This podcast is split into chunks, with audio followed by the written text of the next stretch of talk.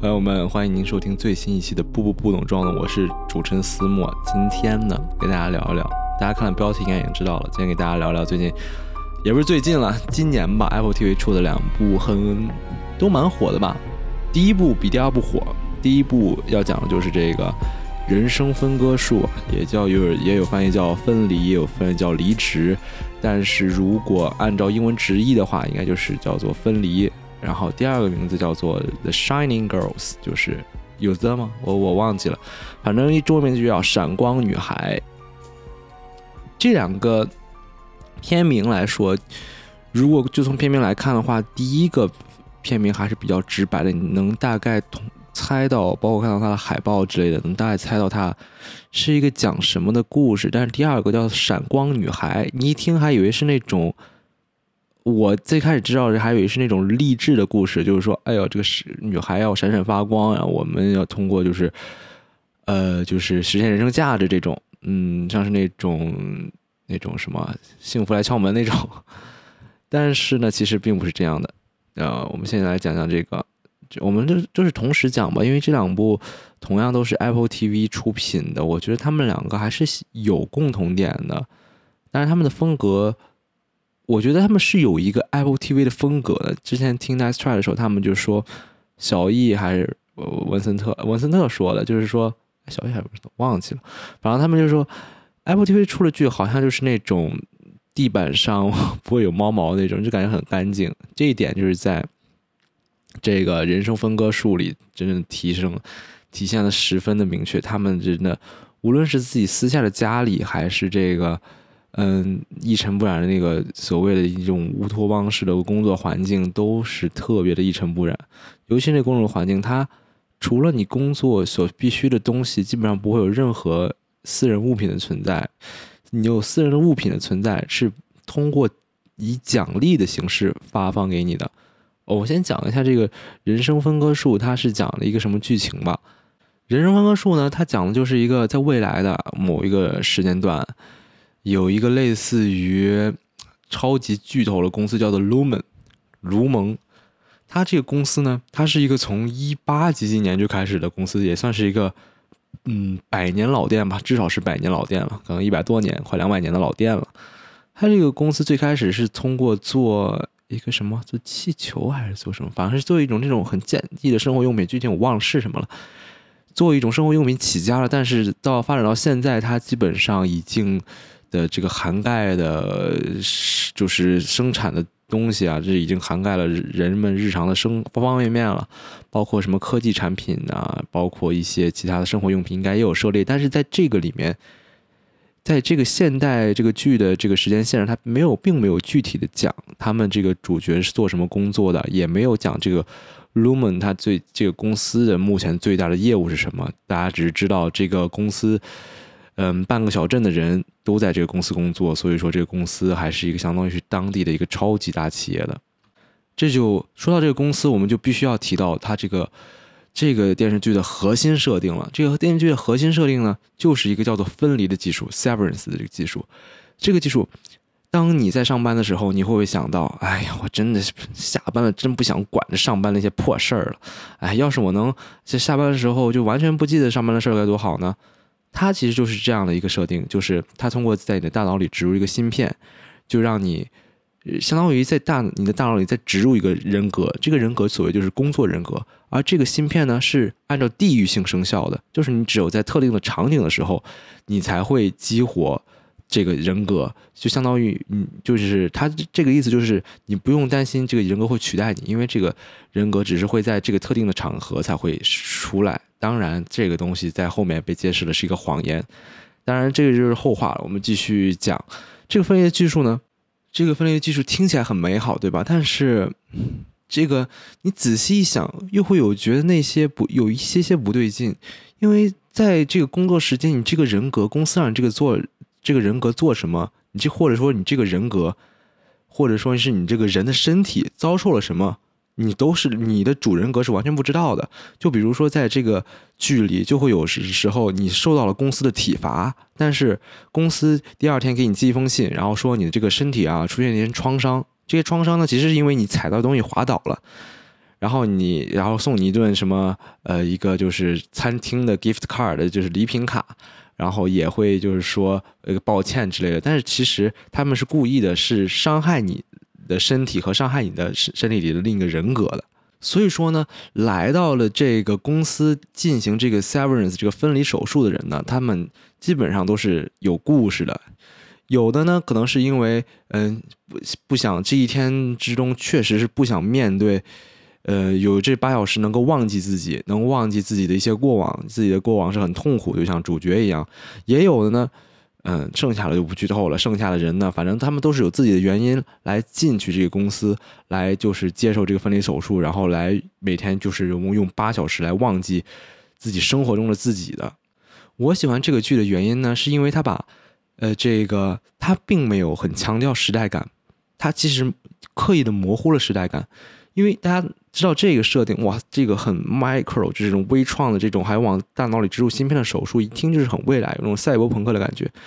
但是呢，其实，嗯，在生活这个公司外的大家的自己都感觉好像就像是我们现代一样，大家用的好像也都是那种普通的触屏手机，并没有很先进的高科技。它这样混合时间线的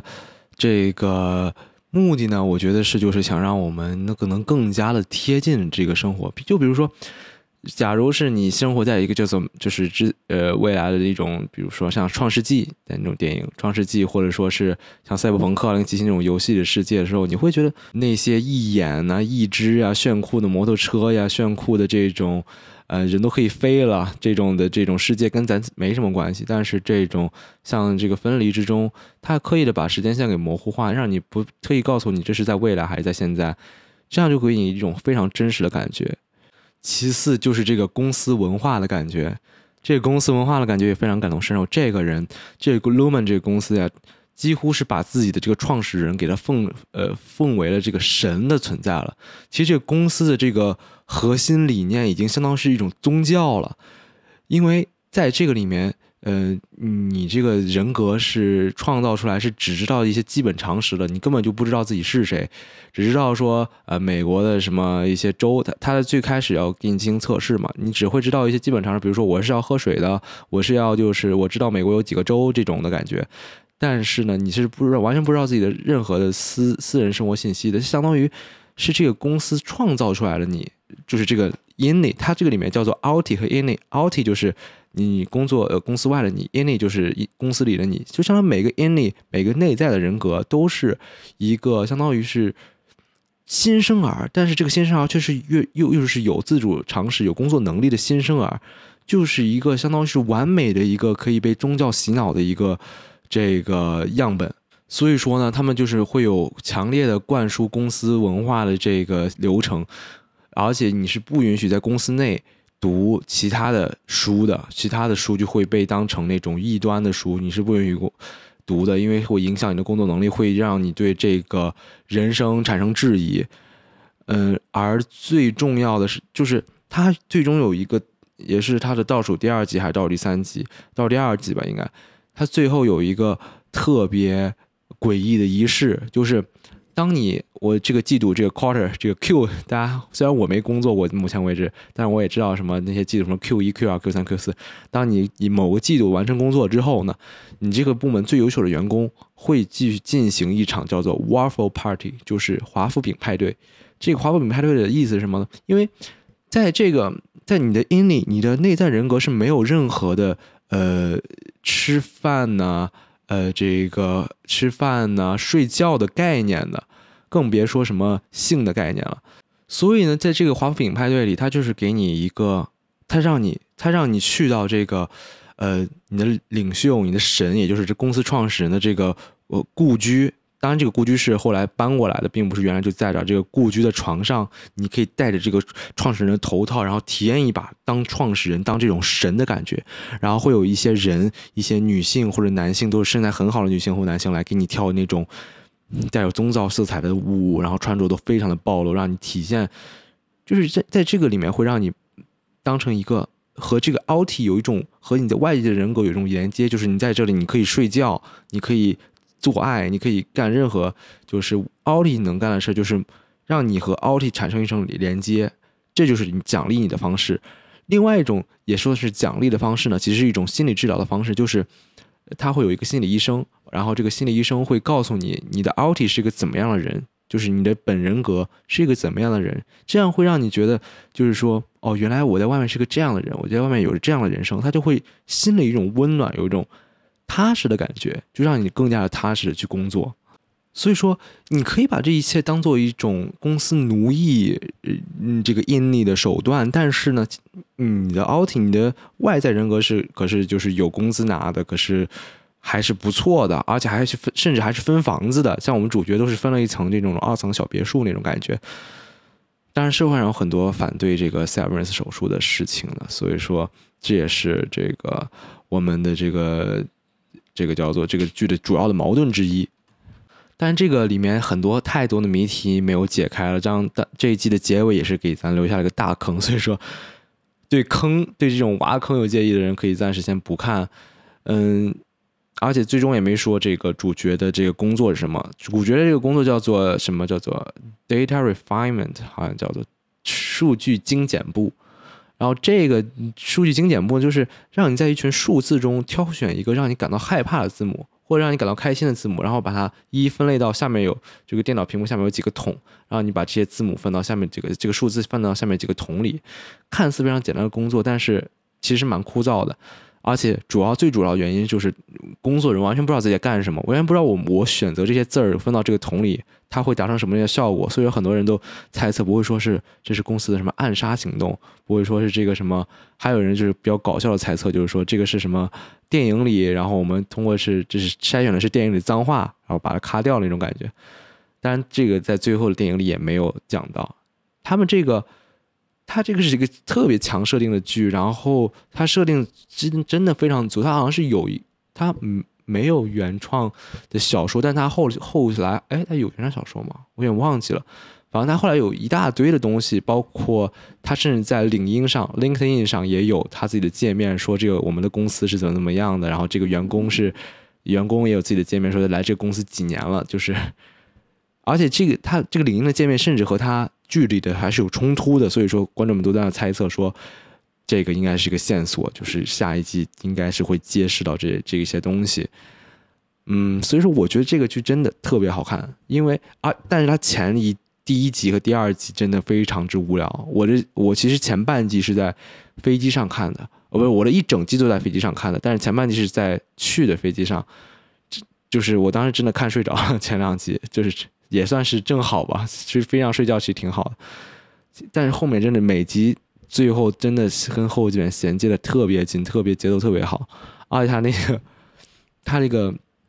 这个叫做他的这个配乐也是特别的诡异，特别的让我想起了之前那个《白莲花度假村》里面那个配乐，就是能给你一种是又有点瘆人，又有点。让你有点节奏感，然后它配合它的画面有一种特别的美吧，这种感觉。所以说，这个如果让我打分的这个，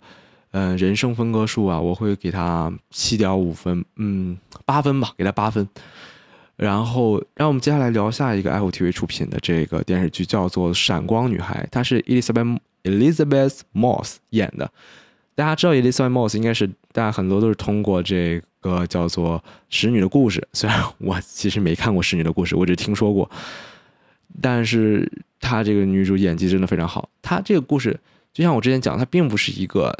励志的故事，它是一个其实是讲一个连环杀手的故事。然后它为什么叫闪光女孩呢？这这里面呢，其实是有两种意思的。呃，当然这是有一点点剧透，但是我觉得这一点剧透是不影响这个观看体验的，因为这个剧情本身是很乱的。到最后才会慢慢的给你梳理整个剧情，而且这个，呃，闪光女孩的这个名字这个来源，我觉得最开始讲了之后，你会会更加的对这个故事有更深的理解吧。它两两个来源是，第一，闪光女孩就是当时这个连环杀手的第一个受害者，呃，这个女生呢，她被这个杀手给。塞进了一个元素，是是哪个元素来着？我忘了。然后这个元素呢是会发光的，所以说这个女孩的尸体被发现的时候就是闪闪发光的，就是 Shining Girls。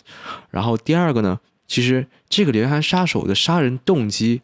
其实是就是在这些女孩最闪亮的时候，然后将她杀害。比如说，呃，举个例子吧，就是比如说我嗯，其实这个公司员工我辛辛苦苦的这个通过了这个呃领导的考核，通过了一些证书，然后这个方案过了，然后我马上要晋升了，我这个是连环杀手，就是在我晋升的这一刻将我给杀掉，他就是这个这样的心态，这个连环杀手这种变态的心态，这个叫做 Shining Girls，就是在最 shining 的时候死掉的女孩。他这个是主要讲的什么故事呢？这个其实是个科幻片来的，大家有没有不知道？大家有没有看过这个佟丽娅是佟丽娅演的？佟丽娅演的这个叫做《超时空同居》的一个国产电影。它这个超时空同居的过电影呢，就是讲他进这个房子里，现在是现在，但是你进这个房子里会，呃，出另一个门的话，他会回到国内的八十年代，还是七八十年代，还是九十年代，反正就是回到过去。这个里面呢，其实我感觉是有点像超时超时空同居这个设定的，就是它有一个神奇的房子。这个神奇的房子呢，就是它这个设定会比这个超时空同居更宽广一点。就是你这个房子，你只要你心里默念，比如说我你进这个房子，它是有个，我觉得它是有一认主的过程的，就像是那些国产武侠片中，就是你第一把自己的血滴到这个剑上，这个剑会认你为主人，就这种感觉，它会有认主的过程。但是这个认主的过程是怎么样的，我暂时不太清楚。反正可能是大概是说，上一任房主死了之后，下一个进来的人可能就是第一个进来的人就是房主，所以说房主有这个能力。防守能力就是你在出房门之前默认，比如说我现在想回到一九九九年，然后他就你就真的回到一九九九年了。当然也可以回到未来，就比如说我想现在去到二零三二年，然后结果他真的到未来，但是呢，他男主会发现他。你最晚，他他，因为他一进到房间肯定会做实验嘛，会最晚能到哪？他最晚会到一个地方了，比如说，我说我不能说我现在到四几几几年，那可能人类当时都没了。然后，但是最后其实我们并没有太看懂为什么他最后的这个时间线是会到那一天的，可能是那一天他死了。嗯，我也不知道，反正他最晚只能达到一天，然后最早也只能好像是到达，呃，到达多久？最早好像能。呃，反正能到一八几年吧，还是一九一几年，就是那种二战时期、一战时期。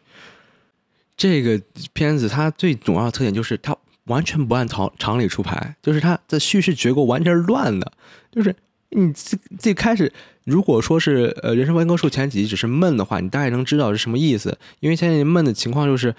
他给你的这个设定之后，他尽量给你展示一些他们工作的日常和外面的一共外面的一些。呃，就是工生活的日常，并没有展现给你展现冲突。他这个倒是一开始给你展现冲突了，一开始有死有死人，然后这个下水道里有一个死去的女孩，然后但是呢，他完全不告诉你他为什么被杀的，他他什么时候被杀，被谁杀的，他是这个线索是什么，那警方到底怎么样？他其实这个里面警方也是这个无能的一个状态，很多跟美很多美国这个电影一样，就警方基本上我完全晚一步，完全甚至没有些。呃，报社没有一些主角的这个调查的这个多，就完全是乱的啊。然后他也不告诉你，哎，剩下下一集他，哎，怎么怎么怎么是是啥时候？怎么怎么是设定也变了？就是你这个女主怎么不住这儿了？怎么住另外一个地方了？女主也很懵，说，哎，我怎么不住这儿了？其实这是一个这个，呃，这是一个也是一个设定了，就是每每次这个男主这个这个反派。就是每杀一次人，他这个女主的生活就发生改变。比如说，他杀一次人，本来女女主二零二的，杀完一次人之后，他他就住三零二了，就这种感觉。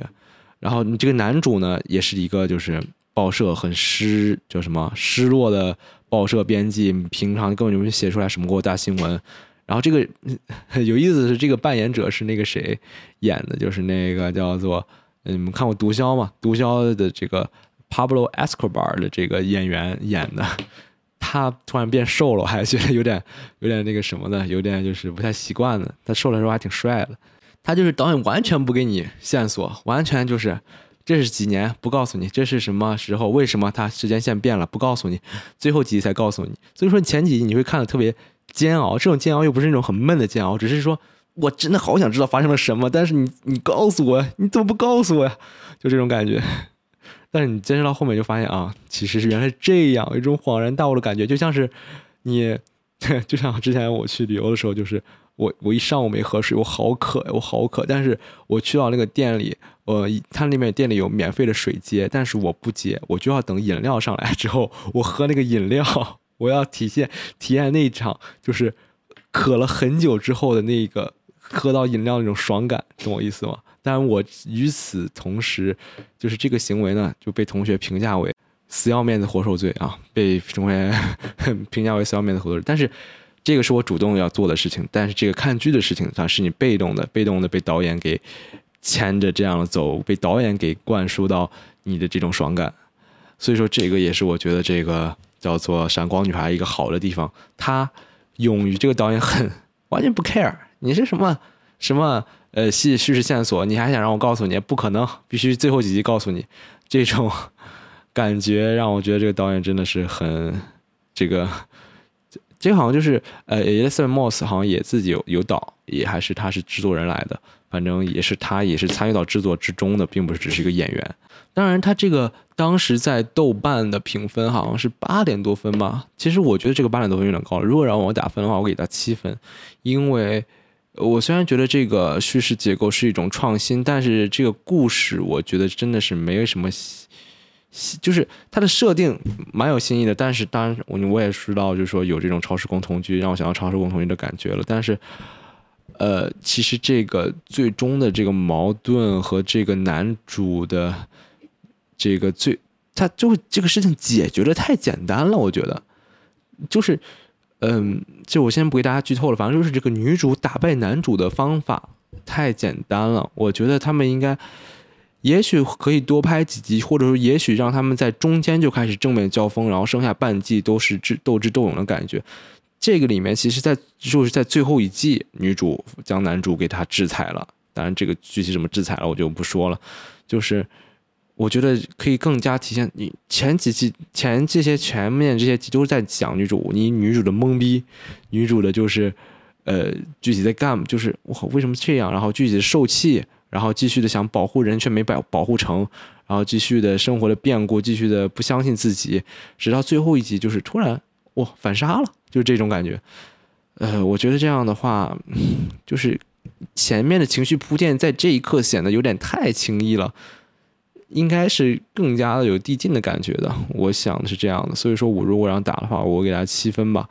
嗯，没有我想象的那么好看。还有只有这个 Girls Help Girls 的这个主题啊，女孩帮助女孩的主题，我当然不反对这个主题的，我觉得这种主题越拍越多越好。但是呢，我觉得，嗯，就是大家不要拍同质化的东西，就是让这个主题更有活力一点，就是在这个主题中能够。让观众们看到更多不一样的东西，更多呃巧妙的方式。他如果一直拍同质化的东西，这种题材的话，观众肯定会越看越腻的。哪怕这个呃题材是完全正确的，所以说这是我想说的。嗯，这个 Apple TV 这两部剧啊，这个《人生分割术》和《闪亮女孩》。然后后来下一期节目应该会是我最近给大家看的，我还没看完，就是叫做《The Only Murders in the Building》，就是这个。呃，大楼里的谋杀，大楼里唯一的谋杀案这个电视剧呢，我最近看了，真的特别特别感同身受，因为它是一个讲播客的故事，然后讲播客、讲杀人、讲 true crime、讲这种类似于就是像描述那些节目《日谈物语》啊，就《日谈奇妙物语》，就是那些 true crime 的故事，然后真的讲 特别有受。下期节目应该会是这个，所以说。敬请期待吧！我们本期节目就到此结束了，感谢您收听本期的这个不不不懂装懂，我们下期再见，我是主任思墨，拜拜。